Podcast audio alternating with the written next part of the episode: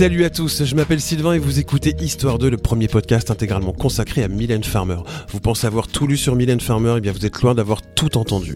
Pendant une heure, on va vous raconter, décrypter et débattre à juste hauteur d'un album ou d'une tournée de la chanteuse. Et je ne suis pas tout seul pour animer cette émission. Ah non, Il est l'ombre d'un tableau, un tableau du classement du Snap évidemment. Salut Thibaut.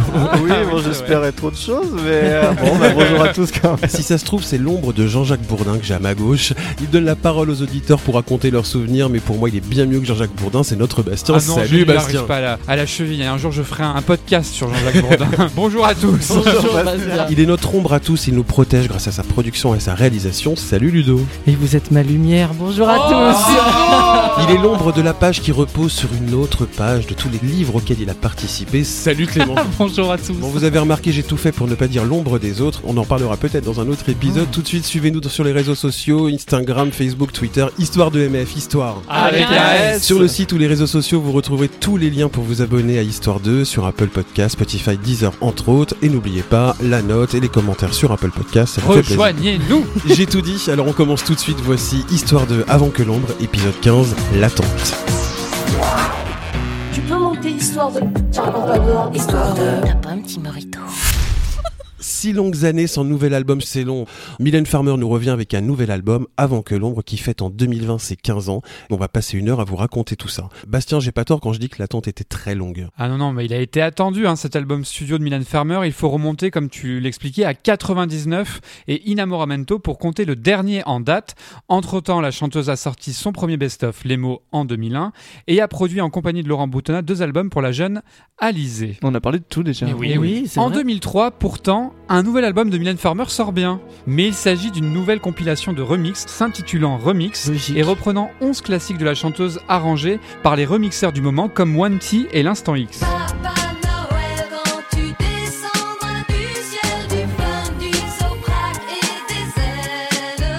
Il y avait quand même des gros noms hein, sur cette compile. hein. Il y avait Paul Oakenfold, euh, Félix Dauskat, euh, Thunder Puzzle, et puis avec des remixeurs un peu français issus d'Universal. Ça s'écoute dans l'époque. Moi, je l'aime beaucoup. On arrive à l'année 2004, l'attente se fait toujours de plus en plus longue et alors là les rumeurs commencent à partir dans tous les sens. Ah ouais, On ça. parle de collaboration avec Benjamin Biolay d'un côté Ouais. et avec vrai. la rappeuse Diams de l'autre. hein, Qui avait beaucoup de succès à à voir. l'époque. Oui. Une rumeur parle même d'un premier single qui s'intitulerait M. Ah, Oh, tiens, oh, tiens. oh, oh. Et le magazine Voici, quant à lui, parle d'un single qui s'appellerait Rainbow Warrior. Ouais, ça je m'en souviens aussi. Durant l'été 2004, on entend même une rumeur sur la sortie d'un double album. On sera pas très loin. hein. Et c'est finalement à la fin de l'année 2004 qu'on apprend enfin officiellement le retour de Mylène Farmer.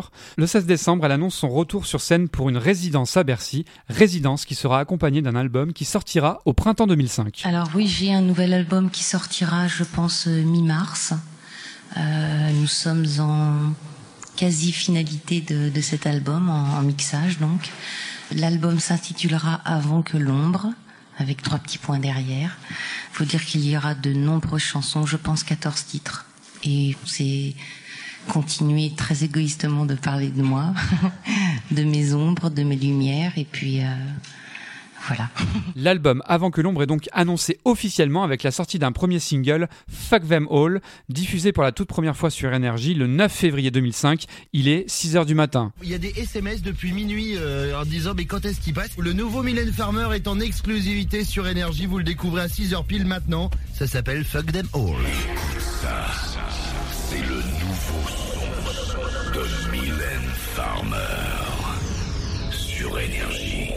Avant que l'ombre sort en France le 5 avril 2005, un album où l'on apostrophe Jésus. Et un autre homme qui a apostrophé probablement Jésus, c'est le pape Jean-Paul II, qui disparaît ce même mois d'avril 2005. Dans une fumée blanche. Le 2 avril exactement. Le Vatican se réunit alors en conclave le 18 avril pour lui trouver un successeur. Mon anniversaire. Et Clément est apparu. Et le 19 avril, Le cardinal Joseph Ratzinger est élu pape, il prend le nom de Benoît XVI, un pape plus rigoriste et conservateur que jamais.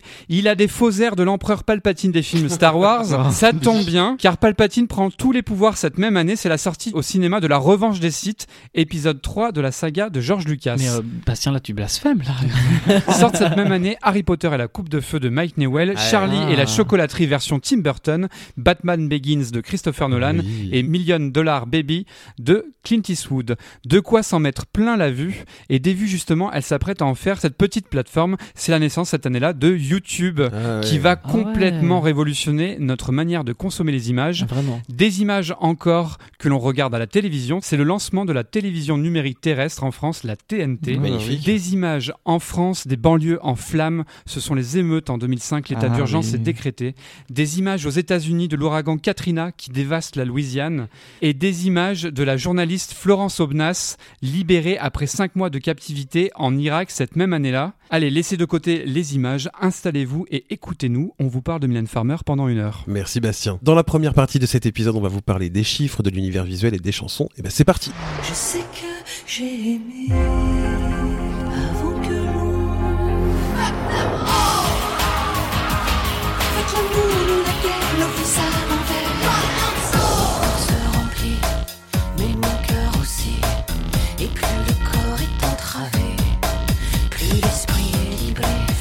On commence cette première partie évidemment avec le premier tour de table. Alors vous étiez où Vous faisiez quoi avec qui quand l'album sort et surtout vous l'avez reçu comment? On va commencer par Thibaut. Alors on a appelé cet épisode l'attente et euh, parce qu'il y avait énormément d'attentes. Euh, on sortait euh, de la période exceptionnelle qui était Inamoramento, les mots, puis il y avait eu Alizé et puis Mylène Farmer était totalement absente. Ah Alors oui. Il y avait beaucoup, beaucoup, beaucoup d'attentes. Hein, l'attente de l'album, puis après l'attente d'une promotion, puis en écoutant l'album, l'attente aussi qu'il se termine.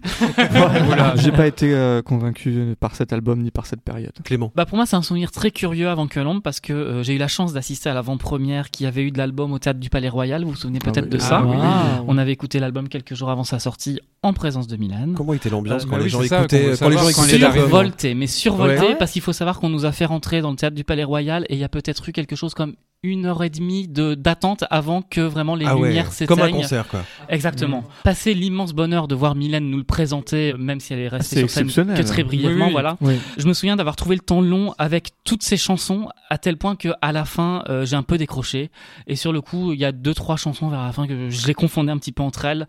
Euh, pour moi c'est un album un peu ronflant et qui manque de folie surtout. Ludo. On a parlé d'attente, et l'attente c'est exaltant, mais c'est aussi un ennemi parce qu'on a le temps de cristalliser des choses et de surestimer. Et je dois dire que moi j'ai été un peu déçu par la portée des chansons que je trouvais pas assez forte. Et euh, je vais employer le mot tiède parce que Mylène Farmer à cette époque euh, disait détester le tiède. Et moi ça m'est arrivé pour cet album. Alors je me suis pas forcé à l'aimer, mais en traversant la vie, je sais pas si on acquiert une maturité ou quoi, hein, mais je l'ai apprécié et mieux encore, il a réussi à me toucher. Oh. Oui, je comprends. Parce que moi, c'est un peu ça aussi. Sur le coup, je l'ai découvert avec mon meilleur ami Jean-Marie. Donc, c'était la première fois qu'on découvrait un album tous les deux en même temps. Après, j'avoue que j'ai un peu triché parce que 3-4 jours avant, sur certains forums, il y avait eu l'intégralité de l'album et moi, je l'avais écouté et pas lui. C'est pas euh, bien celui-là. Non. Ouais, je sais, mais j'ai pas pu résister. Et je ramène surtout à une petite déception. Petite déception qui s'est matérialisée en ne prenant pas mes tickets pour Bercy. Mm. Et toi, Bastien Moi, je suis né au mois d'avril, donc, euh, Ah. donc forcément, j'étais content d'avoir ça en cadeau d'anniversaire.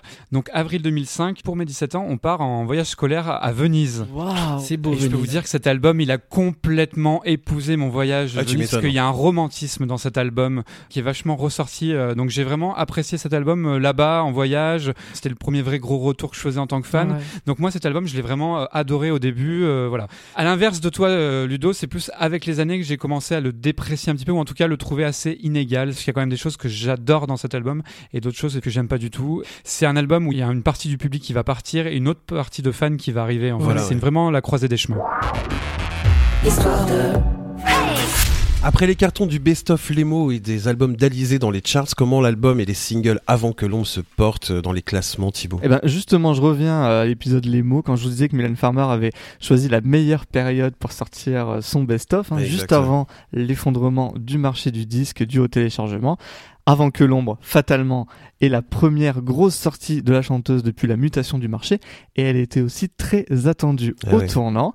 Universal, sa maison de disques de l'époque, a donc utilisé un petit stratagème pour assurer la longévité de la chanteuse en tête des charts, une sortie en deux temps. Je sais pas si vous en Je m'en souvenez. souvenais Je pas. D'abord les éditions dites Collector le 4 avril 2005, puis les éditions dites Standard Ah. deux semaines après, le 18 oui. avril. Ah, je m'en souvenais pas du tout. C'est ainsi qu'Avant que l'ombre s'est classé trois semaines en tête des ventes dès sa sortie. Eh oui, forcément. Une première pour un album studio de Mylène Farmer depuis l'autre 14 ans Ah ouais. auparavant. Wow. Trois semaines qui n'étaient pas consécutives du coup, puisque entre deux numéros 1, Mylène Farmer a dû laisser sa place au petit Grégory Le Marchal. Il faut rappeler qu'à l'époque, on parlait d'un semi-échec hein, pour Avant que l'ombre, hein, la chanteuse étant habituée aux millions d'exemplaires et aux disques de diamants.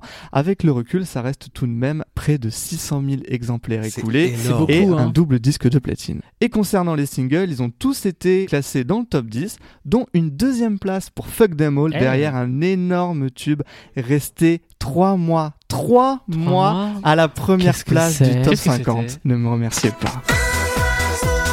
Ah oui, quand même. Ilona, disons-le. Ilona maîtresse. On parle d'une mutation du marché du disque. À l'époque, les maisons de disques cherchaient comment vendre des disques et on en vendait aux enfants en faisant des personnages en Et 3D. ouais, à l'époque, mm, il y avait Crazy Frog, Avec la Pinocchio, portable etc. Il y avait euh, tout un marché. À noter également le beau succès de L'amour n'est rien en Russie, chanson qu'elle a par conséquent intégrée à ses setlists en 2009 et 2013 lors de ses passages en Russie et en Biélorussie. Histoire de. Rien que le titre de cet album est annonciateur d'un univers, et là aussi on attendait de voir le nouvel album de Mylène Bastien. C'est ça, parce qu'il y avait de l'attente pour l'album, et chez Mylène Farmer, on attend toujours Eh évidemment la pochette et l'image qui va accompagner cet album. Et c'est la photographe Dominique Isserman qui va se charger de la réaliser, ainsi qu'une série de photos qui accompagneront le livret.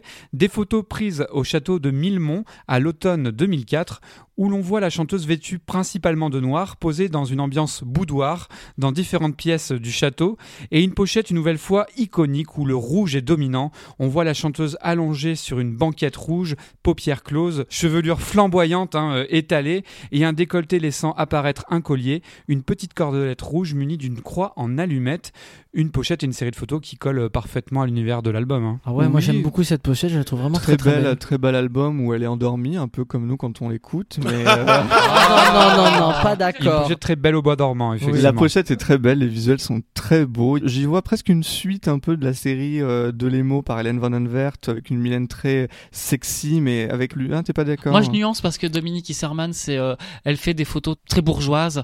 Et euh, avant que l'ombre, pour moi, c'est ça que ça évoque. C'est un peu bourgeois plan-plan. Un Même si. Mylène, effectivement, Voilà. est un Oui. peu sexy sur Mm. certaines, mais euh, c'est très sage en fait. C'est peut-être sage, mais c'est moi je trouve ça très très beau le résultat. hein. Et ça pas d'être une magnifique sûr. photo, ça oui. Pour parler vraiment que de la photo de la pochette, je trouve qu'il y a quelque chose, bon, il y a du velours, il y a du chaud, Ouais. et il y a quelque chose de très théâtral et de Ah presque oui. très opéra Ah, qu'on va retrouver dans le live et même dans quelques chansons avec ce son très beau, très rond, très chaud. Tu parles de velours, il y avait un gros coffret. Très. Oui, ça faisait partie aussi Ah à ouais, l'époque du retour de Mylène Farmer. On Mm. attendait le coffret presque autant Mm. que l'album. Hein. Les supports étaient très avec un Oui. disque noir. Exactement. Le disque était noir, ouais. c'était très beau.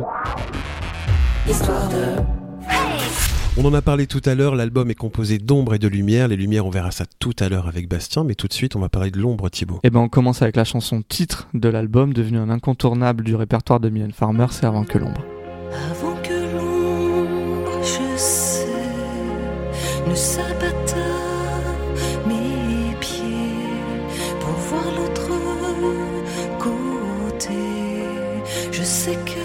je sais que j'ai aimé. Une chanson qui regroupe presque tous les thèmes phares hein, de la chanteuse. hein. On y retrouve la mort, la religion, l'amour et la mémoire, évidemment. Mylène Farmer s'explique très peu hein, sur le sens de ses textes, voire pas du tout, mais elle avait donné une piste concernant cette chanson au micro de Thierry de Mézières dans 7 à 8 en janvier 2006. Vous dites, j'ai peur de l'heure qui me ramène à des songes emportés, à des mondes oubliés, à des nuits de veille et de mémoires inachevées. On a l'impression que, bon, l'ombre c'est la mort, qu'avant de mourir, vous avez peur que des cauchemars reviennent, que des souvenirs terribles reviennent. Écoutez, j'essaye de plus en plus et j'avoue que ce n'est pas facile de d'extraire de ma vie euh, et à jamais euh, du ressentiment. Maintenant, vous dire qu'on a des fardeaux à traîner, bien évidemment, euh, que des plaies ouvertes ont du mal à cicatriser, oui. Maintenant, vous racontez la nature de mes plaies, Parfois elles sont précises à mon esprit, parfois elles sont très troubles, je n'en sais rien. Ludo. Bon, déjà, on est en terrain connu. Pour moi, c'est une production comme euh, les mots, c'est-à-dire que on va retrouver le même clavier au début, Oui. les mêmes sons de rythmique, les mêmes sons de percussion, les cloches. Sauf que là, on est vraiment dans la partie sombre. Je trouve qu'il y a une construction musicale inédite. Ah oui, oui, oui. Il y a, enfin, ils ont jamais fait ça. Ils Avec ont jamais refait ça. après les couplets, il n'y a pas vraiment de refrain. Ouais, il y a une vrai, progression et puis enfin c'est assez majestueux et puis c'est la première fois qu'on a l'évocation de Jésus, enfin de la religion au premier degré. D'habitude c'est toujours un peu une satire, il y a une ironie et là pas du tout. Et euh, il y a un orchestre, il y a des cordes qui sont absolument magnifiques.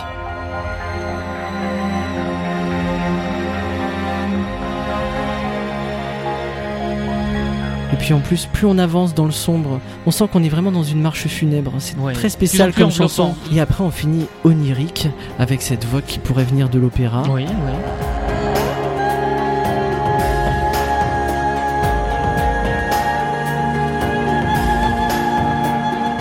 Moi, je trouve cette chanson absolument magique. Ah oui, elle est parfaite, je trouve. Je l'aurais très bien vu vraiment en conclusion totale de la carrière de Mylène Farmer. Si un jour elle veut s'arrêter, C'est un côté dramatique. Il y a un même. adieu. Oui, il y a un adieu façon, dans cette la chanson. chanson a une construction dramatique. Oui. Je ne peux pas évidemment la dissocier de son interprétation live et pour moi c'est vraiment une conclusion de cette chanson et c'est d'ailleurs pour ça que je trouve très étonnant qu'elle ouvre l'album et je trouve ça très très beau, je trouve ça vraiment magnifique. Ah oui, c'est très très fort en ouverture d'album. Alors moi je vais nuancer parce que euh, j'arrive totalement à différencier les deux. Alors autant j'adore euh, la version live euh, et euh, la sortie, toute la mise en scène, on en a déjà parlé.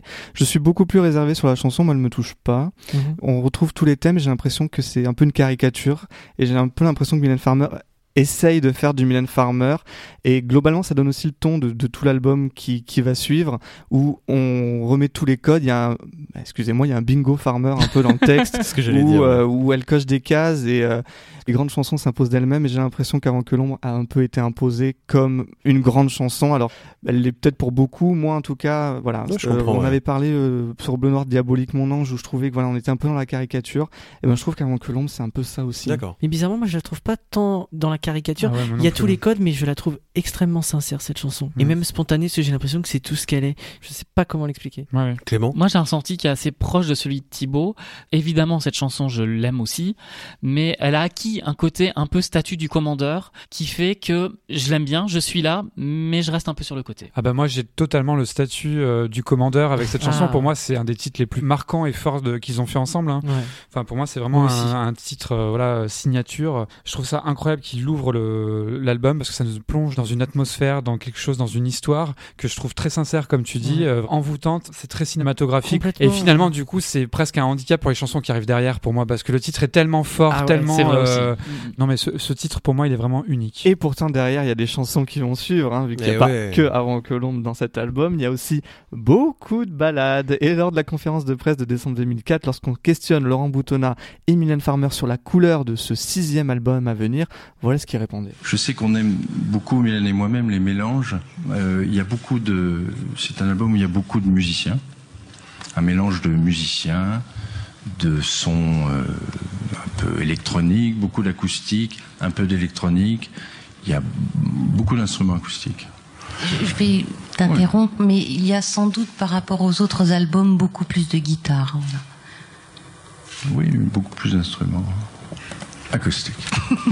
à l'époque, quand on a entendu beaucoup plus de guitares, les gens ont pensé rock. guitare électrique alors qu'il y a beaucoup plus de cordes. Voilà. Et en réalité, c'est vrai que dans cet album, il y a beaucoup plus de guitares, mais c'est de la guitare acoustique, et donc ça a beaucoup dérouté aussi l'accueil de cet album, que tout le monde a pensé électrique. On va pas s'arrêter sur toutes les chansons de l'album parce qu'il y en a beaucoup, mais on va parler de cette direction artistique plutôt. Mais avant ça, medley.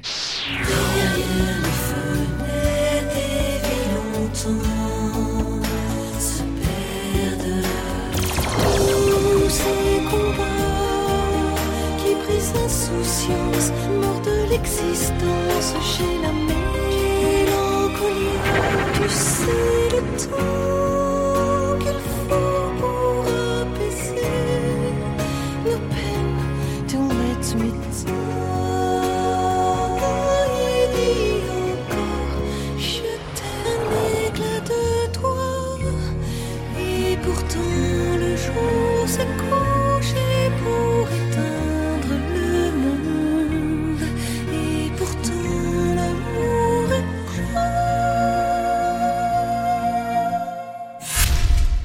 Vous êtes sur FIB, bonsoir. Le premier violon.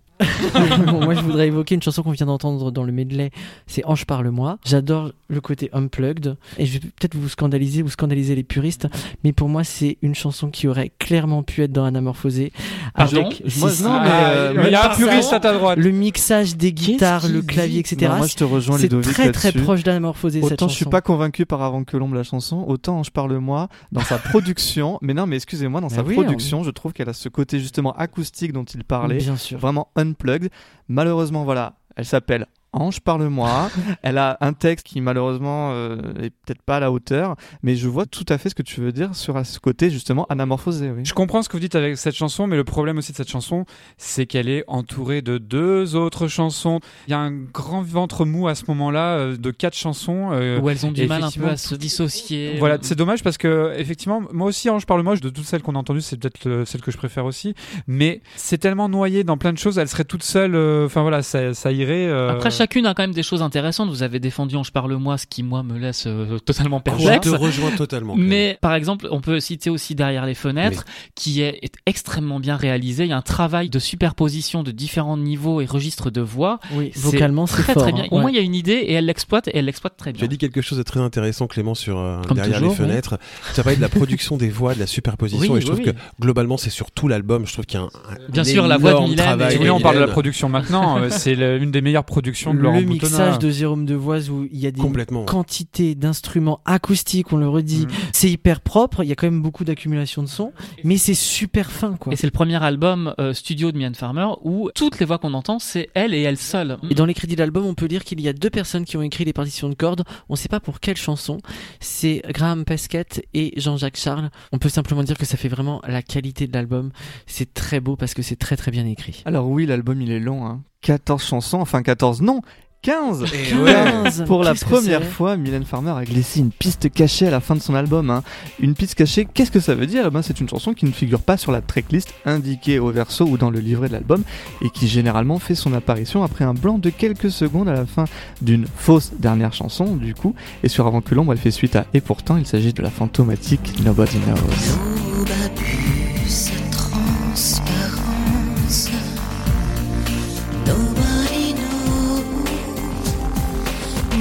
Nul vit, nul ressentiment. Ah, Sylvain, t'es pas convaincu Non, je me demande ce qu'elle vient faire dans l'album. Ah si, elle a ce petit côté euh, hypnotique. En décalage. Pour moi, c'est euh, la meilleure pièce de l'album. C'est C'est vrai. pas loin Ah c'est vrai. J'adore cette chanson. Je lui aurais même donné le nom d'Aforum, tu vois. Ah ouais, Ah. ouais, ça. Je ne sais pas si c'est justement son côté euh, piste cachée qui lui donne de l'intérêt. Peut-être Ah, aurait-elle en, que ça en joue piste un- 7, ouais. n'aurait-elle pas eu l'aura que je lui trouve?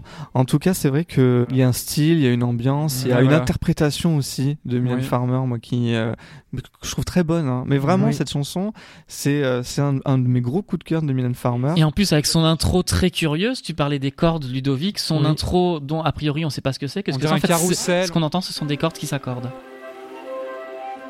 Ah ouais Moi, ça se fond complètement dans Avant que l'ombre. C'est vraiment un titre sombre, romantique, euh, hypnotique et assez euh, Oui. ouais, fantomatique d'ailleurs. C'est Voilà. le titre barré qu'il y a dans tous les albums Oui, de voilà, Laurent ça. Ça, vrai. Elle a plus de musicalité que de sens. Dans les paroles, je pense qu'il faut pas rechercher un flou, sens non, autre que les mots. Et c'est incroyable qu'elle arrive après ce- cette minute de silence. Ouais. En fait, c'est Oui. parfait. En fait, Mais une- peut-être aussi c'est ça qui lui donne son, charme. hein. Histoire de. Je vous le disais tout à l'heure, on va parler des lumières du côté lumineux de l'album avec Bastien. Car avant que l'ombre compte aussi des chansons lumineuses et on va les écouter.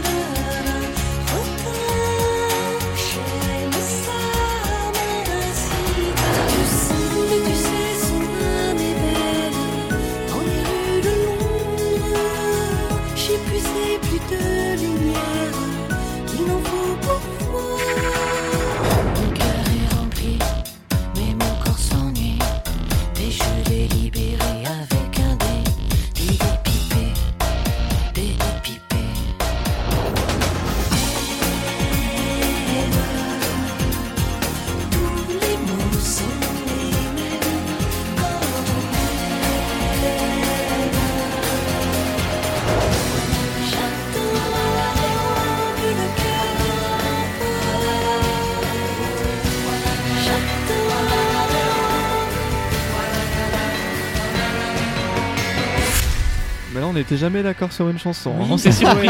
Il y a eu euh, une unanimité sur euh, J'attends. Ah ouais. J'attends très belle production. Qui est une chanson inamoramento en fait. hein. Ouais, Voilà. C'est ouais. presque un titre live avec un très bon jeu de batterie de Loïc Pontieux. Avec les chœurs de Mylène à la fin euh, qui sont excellents. Et ce riff de guitare final, là, moi je trouve ça très très beau. Ah, de Philippe Paradis. Non, puis il y a une délicatesse dans le dans l'accompagnement, dans l'interprétation, c'est aérien, c'est suspendu, c'est très beau. Donc euh, je vous propose quand même de vous arrêter sur quelques-unes de- d'entre elles. On va commencer par une chanson que beaucoup à l'époque, je me souviens, avaient souhaité en single. Euh, C'était Dans les rues de Londres, une balade FM Farmer, une chanson dans laquelle Mylène Farmer trouve la lumière en la personne de Virginia Woolf, femme de lettres anglaise née justement à Londres. L'un de ses livres les plus connus est Mrs. Dalloway. Nicole Kidman joue son rôle en 2002 dans le film The Hours de Stephen Daldry. Et les rues de Londres souffleront sur des mystères d'une autre fois, Virginia. Nous sommes dans le Londres des années 20 et la vie de Virginia Woolf va paraître bien moderne pour l'époque. Elle fait partie en effet d'un groupe de jeunes intellectuels et artistes, le Bloomsbury Group, des hippies un peu avant l'heure où la sexualité est disons très fluide. hein. Euh, mariée à l'essayiste politique Leonard Woolf, elle entretiendra une relation avec la romancière Vita Sackville-West. Allez. Avec Vita? Une vraie icône gay, cette Virginia, mais une femme faite de tourments et en proie à la mélancolie. Elle fait plusieurs tentatives de suicide. Elle finit par y parvenir à 59 ans en remplissant ses poches de pierre et en se jetant dans une rivière. Elle justifie son geste dans une lettre à son mari ainsi J'ai la certitude que je vais devenir folle. Un personnage dont on n'est pas surpris qu'il attire euh, Mylène Farmer. Ah bah, Ça, c'est un suicide qui a de la gueule. Oui, oui. Dans les rues de Londres, une chanson que beaucoup, donc comme je disais, attendaient en single, mais j'ai pas l'impression que tout le monde. euh, C'est une petite chanson assez mineure dans l'album, je trouve. hein. Elle est pas, voilà, c'est pas elle qui va attirer tout de suite l'attention, mais elle a ce côté très familier qui va tout de suite nous retenir. C'est du euh, easy listening. hein, Mais elle voilà. passe très très bien. Elle a une rythmique qui balance, elle est très chaloupée, c'est très plaisant. Et puis il y a cette phrase dans la chanson que je trouve euh, bouleversante, coule dans ma tête, un monde fou fou qui qui veut naître. Exactement ce que j'allais dire. Oui, puis si on parle des textes, on peut souligner qu'on retrouve euh, des références aux écrits de Pierre Réverdy et Emily Dickinson tout le long de l'album. Bon, allez, c'est l'heure de mon coming out. Maintenant, on passe à ma petite chouchou. QI. Ah J'adore cette chanson. Une véritable déclaration d'amour et de désir à un homme et à son QI, donc, et au travers probablement à son âme. Un texte tout en assonance et en allitération et où se dissimulent quelques références. La plus évidente, bien sûr, celle de Rodin, Auguste Rodin, l'un des plus grands sculpteurs du 19e siècle, considéré comme l'un des pères de la sculpture moderne, dont le travail sur le corps est très célèbre. Il voulait rendre les corps expressifs comme s'ils étaient vivants, des corps vrais et pas photoshopés. Et ça, Mylène, elle l'aime, elle le dit dans un vers, qu'il a les rondeurs d'un Rodin, j'aime, ça m'incite à. Autre référence, Mylène Farmer fait allusion à la physique des quantas, qui est une référence tout simplement à la théorie des quantas initiée par le physicien allemand Max Planck et qui sera le point de départ de la mécanique quantique. Alors je vous explique tout de suite, moi c'était ma pire matière, je n'ai jamais compris ce que c'était la physique. J'ai essayé de chercher. Je sais même pas de quoi tu parles. Non, non, euh, Moi j'ai perdu le fil. hein. S'il y a des auditeurs euh, qui s'y connaissent en physique euh, quantique qui nous expliquent, voilà. Hashtag HDMF. est-ce qu'il y a quand même quelques-uns à qui le QI a plu Non, sujet suivant. Alors écoute, moi une chanson qui commence par euh, même si j'en ai vu des culs, c'est son QI qui m'a plu. Écoute, ça me fait rire, ça m'amuse, je prends pas ça au sérieux. Bon, pareil. Moi j'ai rien contre cette chanson, je sais qu'il y a une diatribe un peu, voilà, elle, elle est là mais j'en raffole pas non plus. Moi, je la prends hyper au sérieux. C'est une chanson même qui me touche énormément. Je trouve que c'est une belle déclaration d'amour, sans justement parler du mot amour ou quoi que ce soit. C'est quelque chose, moi, qui me touche vraiment l'intelligence euh, des gens. Et je crois que c'est un peu ça qu'elle essaye d'expliquer à travers ce texte. Et moi, ça, voilà, moi, ça me rend dingue. euh, Je comprends ce que tu dis parce qu'en plus, personnellement, je pourrais me reconnaître dans ça, mais la façon dont euh, elle l'exprime, bon bah ça m'accroche pas. Alors Ouais. que oui, le discours que tu tiens, oui, je l'entends. Ben moi, oui, je trouve que le texte ouais. euh, illustre parfaitement ça et que le texte est bien amené là-dessus. Enfin, moi justement. justement cette chanson je la prends légèrement, euh, moi je rejoins Thibaut parce que même si le propos est beau, c'est comme quand on aime quelqu'un, il faut que ce soit simple et léger. Il y a qu'un truc qui me plaît dans cette chanson, c'est la photo du signe. Oui, très Oui. bien. On termine ce tour de lumière avec Peut-être toi qui s'ouvre par un. Et si Avant que l'ombre est un album très acoustique, ici on a une chanson un peu plus riche en programmation hein, et plus up tempo que le reste de l'album, une construction un peu à la Amstramgram. T'as tout à fait raison. On est dans ce dans cette famille de production Voilà. qui mélange euh, du synthétique, de l'électro et de l'acoustique. Parce que sur peut-être toi, c'est pas forcément évident, mais sur euh, sur On le dernier refrain. Non, non, mais surtout sur les derniers refrains, il y a des guitares. y a des mais guitares euh, électriques. sur les derniers refrains qui sont absolument euh, excellente, grinçante et presque dissonante. Et non, vraiment très très bonne production. Et pour autant, cette chanson, je ne l'aime pas, donc je m'arrête là. Bah, tout pareil. Autant on disait que J'attends était une chanson de l'album d'avant, Inamoramento, autant pour moi, peut-être toi, c'est une chanson de l'album d'après. Exactement ça. Deux points de suture, Oui, voilà. oui. C'est, euh, ça, ça annonce, euh, voilà, la couleur Mhm. de ce qu'il va y avoir après. Je dirais un peu comme Clément avec Dans les rues de l'ombre, c'est pas une chanson majeure, mais je trouve que c'est une, une chanson quand même qui est assez réussie. Non, puis moi, dans celle qu'on a entendue en medley, moi, je m'arrête quand même sur pornographique et M, par exemple, que j'aime Ah oui, beaucoup. la pornographique, on en a dit beaucoup de bien Voilà. déjà dans, dans l'émission sur le live. Exactement. Mais Voilà, c'est moi qui on l'avais adore. dit. Oui, c'était toi, mais on, on te suit parce qu'on adore ce titre. Et aussi dans M, alors moi j'adore cette chanson et les Je te refrains. rejoins. Le, le deuxième refrain, il y a plus de rythmique, on entend toutes les cordes. Ouais. Faites attention. Voilà. quoi. C'est une chanson qu'on imagine bubblegum et en fait elle est quand même accompagnée d'un orchestre symphonique cette chanson. Exactement. Mes réserves en fait sur sur cet album, au final, sont les mêmes que ce que j'avais sur l'album qu'ils ont fait ensemble avant, qui est Mes courants électriques. D'Alizé. Pour moi, ils se suivent vraiment. euh, Oui, ces vrai. deux albums dans, dans la production, c'est bien fait. Ça manque peut-être un peu de. Je sais pas si c'est de folie ou d'un autre style qui me parle plus, voilà. Et puis il y a ces textes aussi qui, qui me touchent moins que idem euh, de ceux de, de mes courants électriques. Ces chansons, euh, Mylène Farmer, ou en tout cas son équipe, y croyait, puisque peut-être toi et QI, euh, dont j'ai parlé juste avant, eh ben, ils sont sortis en single justement. Et justement, on va passer à la seconde partie de l'épisode avec l'exploitation de l'album.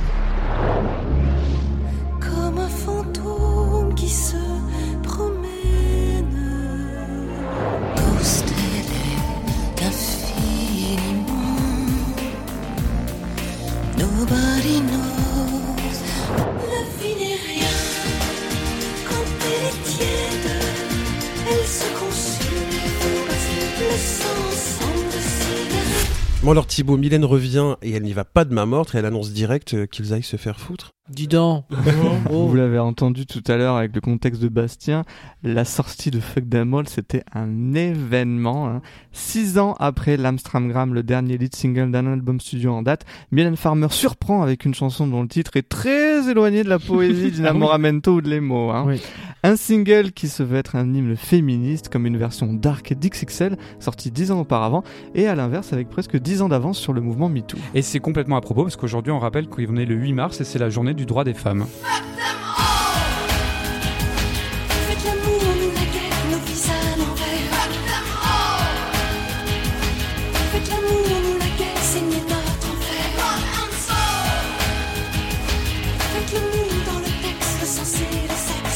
Alors la chanson ne fait pas l'unanimité à sa sortie, hein, tant chez les fans que dans la presse, hein, notamment un encart de West France, hein, qui ne voit pas dans cette chanson un tube grand public assuré et qui termine en disant « Pas grave, Mylène pourra se convaincre qu'elle est une rebelle censurée ».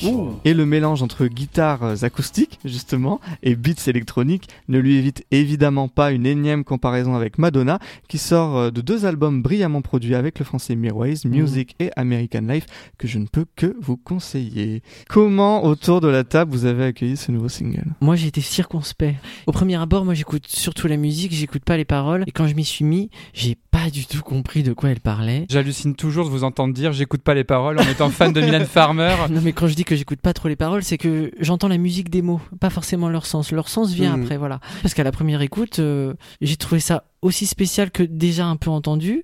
Mais ce que j'adore dans cette chanson, il y a une ambiance, il y a une colère et euh, Mm. au-delà de tous les mots qu'on puisse comprendre ou pas, il y a une intention Mm. très très forte Mm. dans cette chanson qui fait qu'elle est spéciale et qu'elle est vraiment intéressante. J'adore cette chanson. J'ai l'impression en tout cas qu'à l'époque ça n'a pas du tout été capté le texte. L'époque était différente. Oui, Ouais, il ça, hein. développe quelque chose d'intéressant, le texte. Euh, voilà, la position des femmes par rapport aux hommes. L'axe principal de la chanson, c'est vraiment axé sur la guerre. Qui, Oui. Il est écrit de telle façon que c'est aussi un peu impénétrable. C'est quand même l'écriture est assez Oui. lyrique. Ouais, ouais. Il y a des choix de mots qui font que le propos est pas forcément très évident, c'est vrai. Il y a un mélange avec des termes anglais et puis il y a ce rap.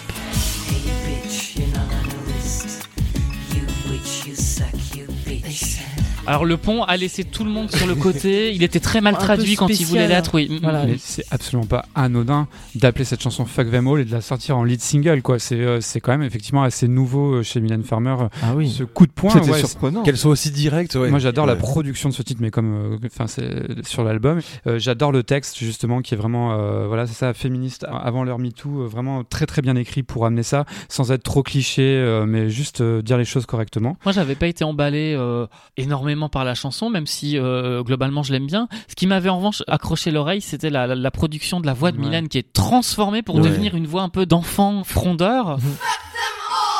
J'aime aussi beaucoup la, la photo du single qui est une photo de Robin. Ah moi oui, oui. Moi, c'est une chanson que j'adore. Mm. Euh, Je te rejoins moi, j'avais été ouais. conquis, je suis toujours. hein. c'est vraiment une chanson que j'aime énormément. Peut-être parce que voilà tout ce que j'ai pu reprocher à la chanson avant que l'ombre qui était pour moi un peu caricaturale de Mylène Farmer pour moi Fuck Them All et ben c'était euh, nouveau, ouais. c'était nouveau Mhm. voilà quand elle a sorti un titre comme Rolling Stone qui était hyper surprenant on s'attendait pas et ben pour moi Fuck Them All c'était pareil Bah, t'as raison. un peu ouais. perdu, tu vois, j'avais pas fait le Mm. parallèle. Ça a le même ouais. impact, oui. Ouais, hein. ça a le même impact, ouais. Un peu d'audace, du coup. Exactement, et ça c'est très très bien. Le retour de Mylène Farmer était attendu en chanson, mais aussi en clip. hein. Une Ah ouais, vidéo ah oui. réalisée par l'espagnol Agustí Villalonga en Roumanie. Claro que si. Euh, et on peut dire que Mylène Farmer a fait dans le fan service, hein, avec un clip reprenant les codes Ah qui oui, ont fait son total. succès euh, et le succès de son univers. hein.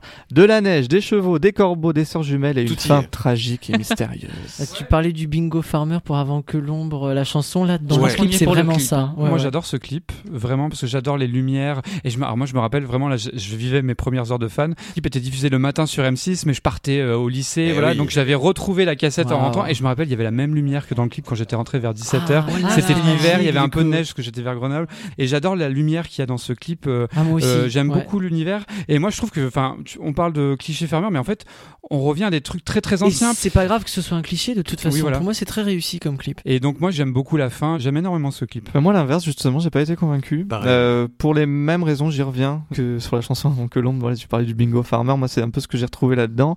Mylène Farmer est absente, on va dire, euh, grossièrement depuis quoi? Trois ans, quatre ans, depuis la fin de l'exploitation de l'émo. Et en fait, elle revient en faisant du Mylène Farmer. À l'inverse d'une Alors chanson que la qui- chanson l'est Oui. pas, ouais, exactement. Voilà, je suis un peu plus circonspect sur ce clip, justement. Moi, j'ai eu du mal, quoi. je t'avoue, à le re-regarder là pour préparer le podcast. Je trouve qu'il a pas super bien vieilli. Ah Et ouais, que- moi je trouve pas du tout. Je trouve euh, dans une intemporalité. J'ai l'impression que c'est un peu euh, Catherine de Grasse de Giorgino qui rencontre la sœur jumelle prostituée de California. C'est pas et, complètement euh, faux, Tu ouais. vois, il y a un peu de ça. Et moi, j'ai toujours pas compris le clip, je pense. Quelle est l'histoire? C'est vrai Ouais, quelle est l'histoire? Je la comprends très, toujours très, pas. Ça, c'est ouais, nébuleux, C'est pas clair, c'est voilà, très nébuleux. Euh, mais je voudrais en revanche vraiment, euh, si on peut saluer le réalisateur, c'est vraiment pour l'image finale Ah qui est composée comme un tableau, une plaine enneigée, un arbre mort, une silhouette qui s'évapore. C'est un tableau, c'est magnifique. Histoire de. On a parlé de QI tout à l'heure dans la première partie. En troisième single, Mylène décide de sortir Redonne-moi, Thibaut. Et oui, redonne-moi la grosse balade de l'album. Redonne-moi, redonne-moi l'autre bout de moi. Des bris de rêve, le fer se fêle. Redonne-moi la mémoire de ma peut-être sève, peut-être fièvre.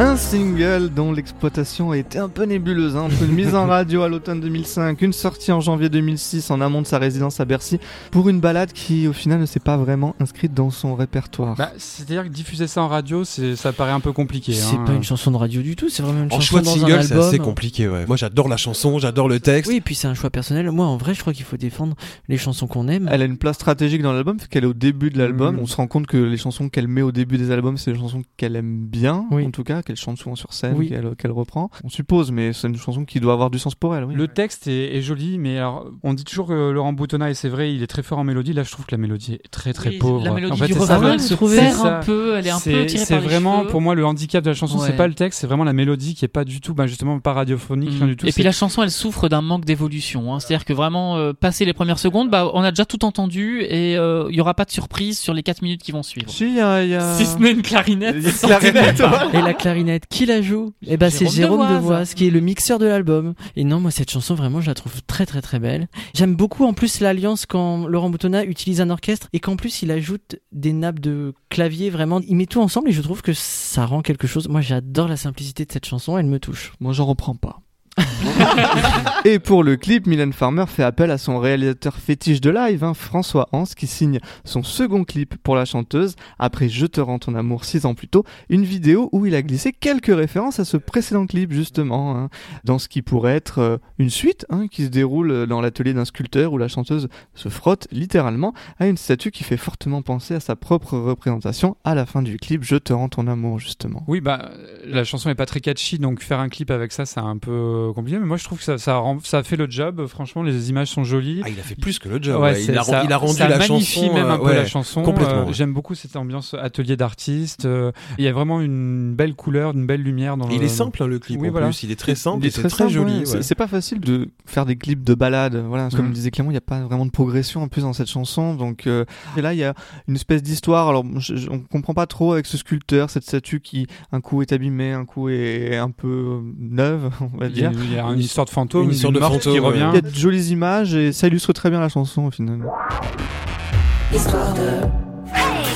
On va parler du quatrième single de l'album et pour moi c'est mon préféré, je le dis direct. Bastien, est-ce que l'amour n'est rien? Et ben peut-être qu'on a eu la réponse à cette question le 26 mars 2006, sortie de L'amour n'est rien. L'amour c'est rien,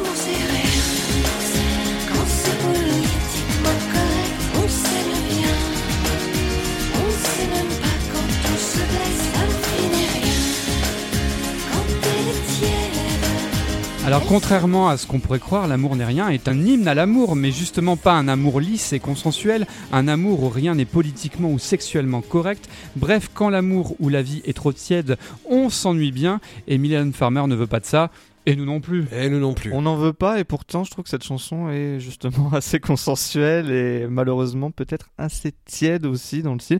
Disons qu'avec un texte qui dit j'aime pas le tiède, une chanson qui est aussi légère comme ça, bah, Je crois que c'est bien fait exprès pour Bah. Mais Ouais, c'est très bah. bien que tu aies vu ça parce que je pense que c'est exactement le ce qu'elle veut montrer dans la chanson. ouais. Et puis alors moi je veux revenir sur le truc tiède parce que quand même juste rappeler qu'on est quand même dans la variété française. Les chansons c'est euh, c'est- dire je t'aime, c'est dire machin l'amour c'est beau, c'est tout le temps ça qu'on entend à la radio. euh, Il y a une chanteuse qui dit autre chose. euh, Il y a une chanteuse qui dit on crie avant pour que ça s'arrête. Ah quand même voilà. une femme qui dit ça. Voilà, et ça c'est pas mal quoi. chanson qu'elle co-compose, hein, c'est bien ça. Oui, Voilà, ça. après c'est un style, voilà, comme toutes ces chansons de variété, à la, à la appelle mon numéro, etc. Moi qui, qui me plaisent. hein. En fait, quand elles passent, je les écoute, mais sinon je vais pas les écouter spontanément. Pareil Thibaut, moi j'aime beaucoup la mélodie du refrain, mais ce qui me rend la chanson un peu tiède, c'est la production et la composition des couplets qui me séduisent pas, tout simplement. C'est la dernière fois où je trouve qu'il y a autant d'écriture dans les textes. Elle enlèvera tous les sujets après. Par exemple. Non, non, et puis dans les textes, voilà, pareil, euh, on peut saluer aussi son autodérision, parce que outre Voilà. le fait qu'elle sous-entend que, que parfois ça peut arriver de simuler pour euh, Ouais. abréger, euh, là elle dit voilà, mes moindres soupirs se métaphysiques. Ouais. Là on comprend qu'elle parle de son personnage un peu médiatique. Pour accompagner le single, un clip très mode qui va reposer sur un seul principe, un effeuillage de Mylène Farmer qui commence le clip vêtu d'un imperméable et qui termine en nu intégral.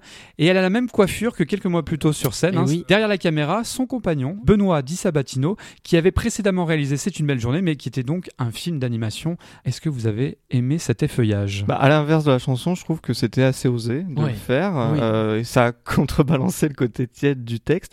Moi, ce que je me souviens surtout, c'est que c'est la première fois que le clip a été diffusé en exclusivité sur Internet. Internet, C'est vrai, ouais, avec ouais. un mini-site. euh, Oui, oui, oui, oui. oui, La oui. qualité de la vidéo était toute petite, mais il y avait une volonté, voilà, de c'est autre chose. Le clip, il pousse l'idée jusqu'au bout. Oui. Et puis rappelons que quelques semaines avant l'apparition du clip, Milan avait fait malheureusement contre son gré la une de Voici. Effectivement, elle apparaissait sur la plage, seins nus.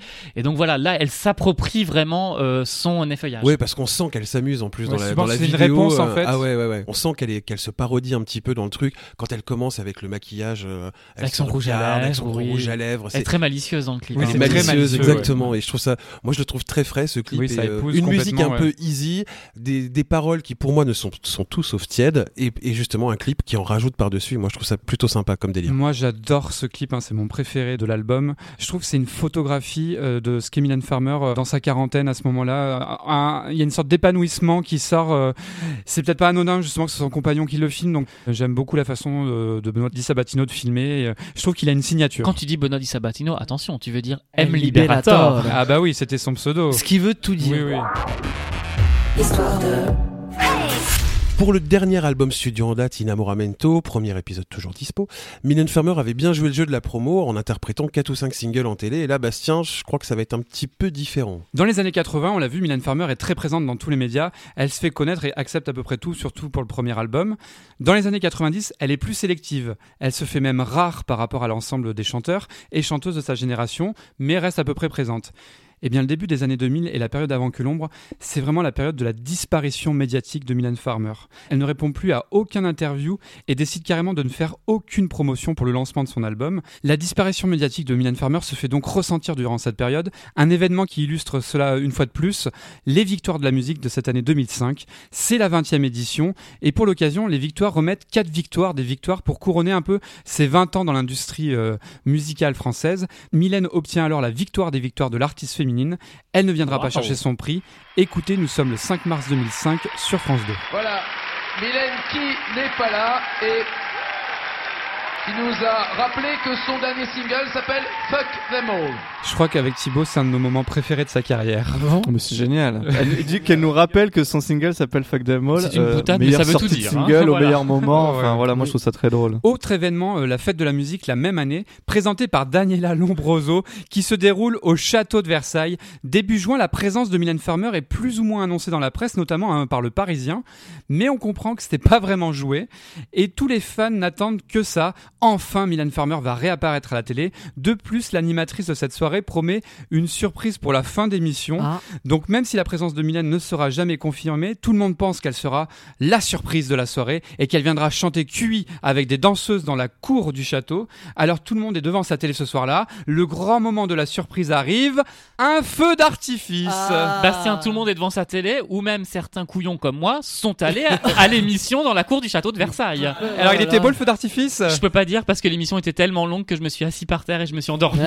Mais il faut dire quand même qu'à Daniela Lombroso, on lui pose la question et qu'elle le laisse sous-entendre. Mais en disant Donc, que le euh, décor s'y prête et tout ça, Voilà, exactement. Mais Je vous le dis, hein, dans la presse, Ah oui, euh, oui, un oui, journal oui. comme Le Parisien annonçait plus ou moins sa présence un mois avant. hein. Peut-être qu'elle avait accepté et qu'au dernier moment, elle a dit non. La hein. chanteuse se rattrape quand même quelques mois plus tard. Son unique promotion pour l'album se fera dans le Symphonic Show de toujours la même Daniela Lombroso. Tiens, en tiens. novembre de la même année, elle interprétera Redonne-moi avec un orchestre symphonique. Dirigé par Yvan Cassard. Mais à quelques jours de sa résidence à Bercy, l'inattendu arrive enfin.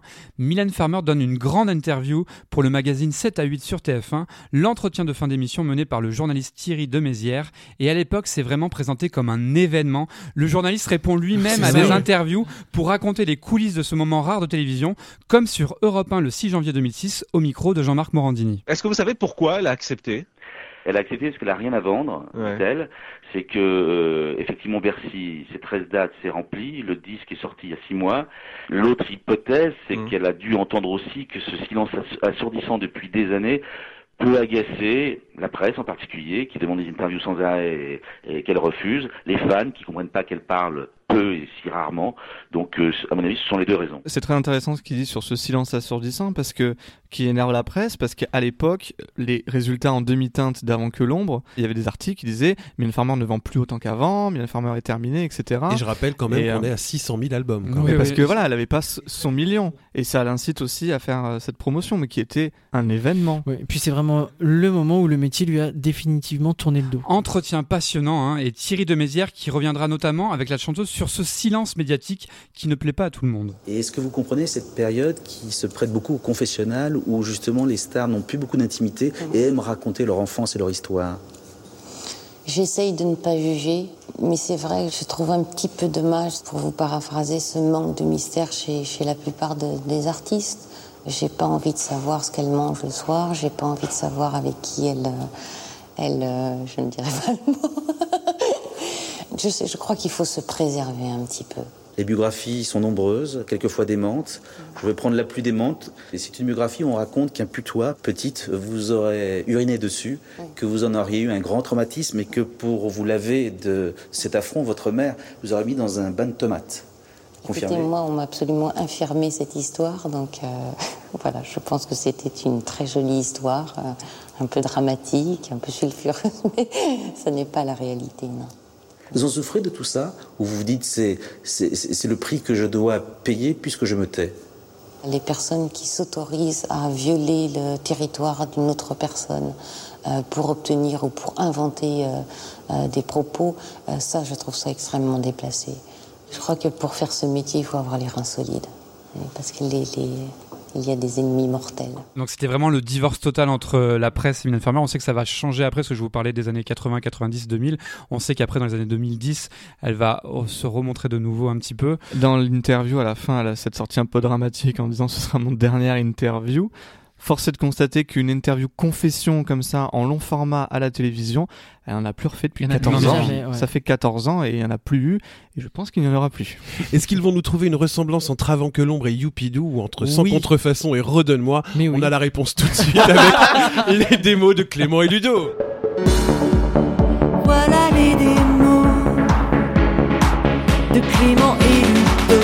On commence à être habitué du genre. Mylène Farmer et Laurent Boutonnat, mine de rien, quand ils ne font pas leurs propres albums, bah, ils ont des initiatives de production plus ou moins confidentielles avec d'autres artistes.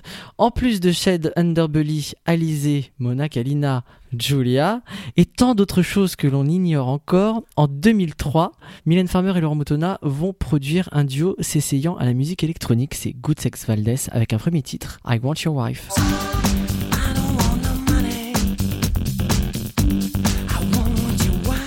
Alors, qui est ce duo On a d'abord Thomas Bidguin, doublement césarisé pour deux films de Jacques Audiard, meilleur scénario pour Un prophète, puis meilleure adaptation pour De Rouillé d'Os. Eh, franchement, le deuxième, c'est Sébastien Naon qui a sorti plusieurs albums, qui s'occupe de plusieurs artistes dans le monde de l'art et qui a organisé des expositions dans le monde de la conception de la musique.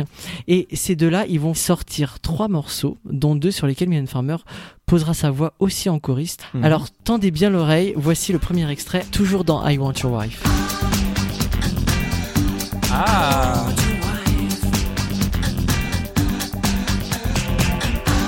Il y a aussi le titre You où elle a une phrase d'accroche. Écoutez.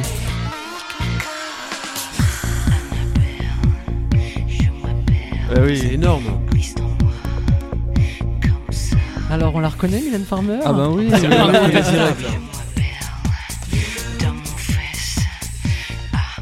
Et on notera que euh, Mylène Farmer va user de ses talents de dessinatrice pour illustrer la marionnette du clip I Want Your Wife, réalisé par Gilles De Vries, produit par un certain Benoît Di Sabatino. Ah bah tiens. Ah, Bon, maintenant je vais m'attaquer à l'éléphant dans la pièce, c'est-à-dire le truc qui est là et que tout le monde fait semblant de ne pas voir. Ah, surtout, non, je sais de quoi tu vas surtout parler. Thibaut qui me regarde. Non, c'est pas celle-là. Si je te dis que c'est sur l'amour n'est rien.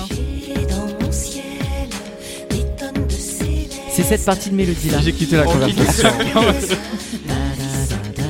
D'abord, je vais mettre les pieds dans le plat. Et l'association qu'ont fait plein plein de gens à la découverte de l'amour n'est rien, c'est avec le refrain d'un des premiers tubes de Dorothée, ou La menteuse en 1982. Pendant 15 épisodes, j'ai réussi à retenir Dorothée. et en fait, ils ont réussi. On l'adore, bien sûr. Je vais vous proposer d'aller plus loin Ah. que ça. On va prendre un peu de hauteur. C'est ce qu'on appelle en musique une rengaine. Une rengaine, c'est une brève mélodie connue de tous et qui s'impose d'elle-même. Donc on va la retrouver en fait en guise d'articulation dans des compositions totalement différentes et surtout dans plein de domaines musicaux tout au long des époques. Par exemple, très récemment, en 2018, c'est Vianney et Maître Gims qui utilisent cette rengaine pour en faire le refrain de leur titre La Même. Ah oui Ah oui. Dans le rock progressif, on la retrouve dans un tube de Supertramp, It's Raining Again en 1982. Ah ouais. Ouais Madonna dans Celebration. Ah oui Et puis dans la variété française, Nolwenn Leroy dans euh, Nolwenn Aowo.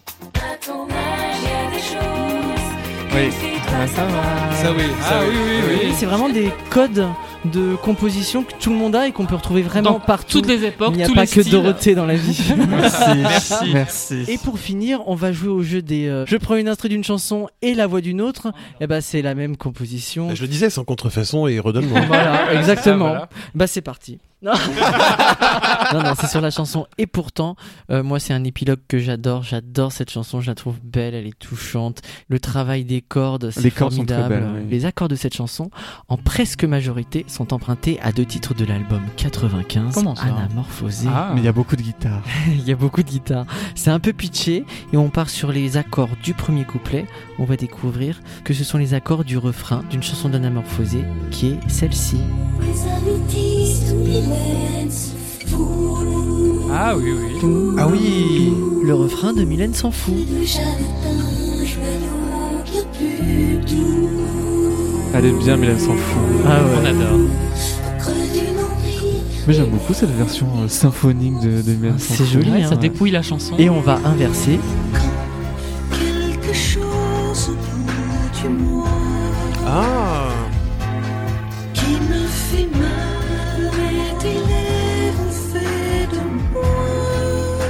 Cette chanson, il y a encore mieux. Il y a cette guitare. Dans le pont de Et pourtant, rythmiquement, on a exactement la même guitare. Il y a juste quelques notes qui changent. Ah ouais Ah oui, oui. C'est pratiquement le même pont, sans percussion, sans rythmique, quoi. Et pour le refrain alors, parce qu'il y a une autre chanson, qu'est-ce que c'est? C'est très pitché. Et tournoi. Et tournoi. Et tournoi. Et bah écoutez, on, fait le montage et puis Allez, hop. bah c'est le refrain.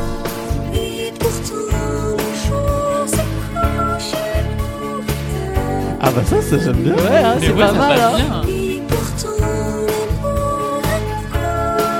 Ah ouais, c'est une version mid-tempo. C'est pas mal hein, comme Ouais, truc. ouais, ouais.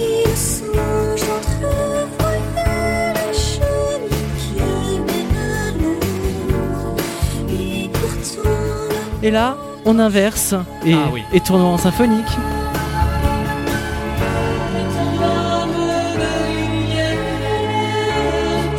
Oh là là. Ah ouais, c'est beau.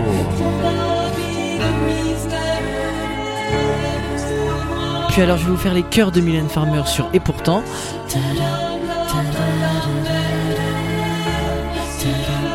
Et dans les tournois, on retrouve le même style. Ah oui. Oh là là. Ah mais les deux fonctionnent vraiment très très bien. Puis en plus, les deux chansons s'appellent Et tournoi et, Et pourtant, pourtant. elles parlent toutes les deux d'aller vers la lumière quand Ouais. même. On peut se dire que souvent quand on a des notes, il y a des mots qui viennent avec. Mm. Et pourtant, j'entrevois le chemin qui mène à l'ombre. Quand on aime la musique, on aime. Toutes les musiques, merci, bravo. On va passer à la conclusion de l'épisode.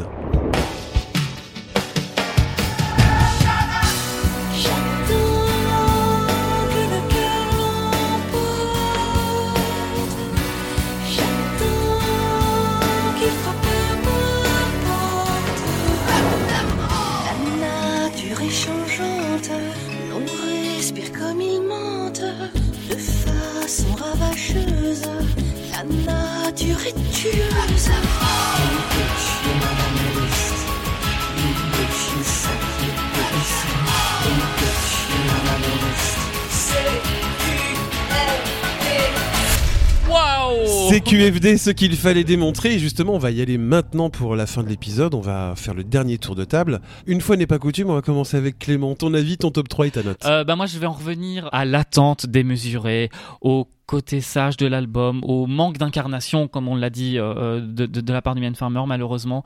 Donc comme chacun à leur époque, il y a eu des déçus d'Anamorphosé, plus tard il y a eu des déçus de Bleu Noir. Bah moi c'est vrai que je suis un déçu de d'Avant que l'ombre. Malgré tout, évidemment, il y a plusieurs chansons que j'aime quand même sur cet album que j'aime beaucoup.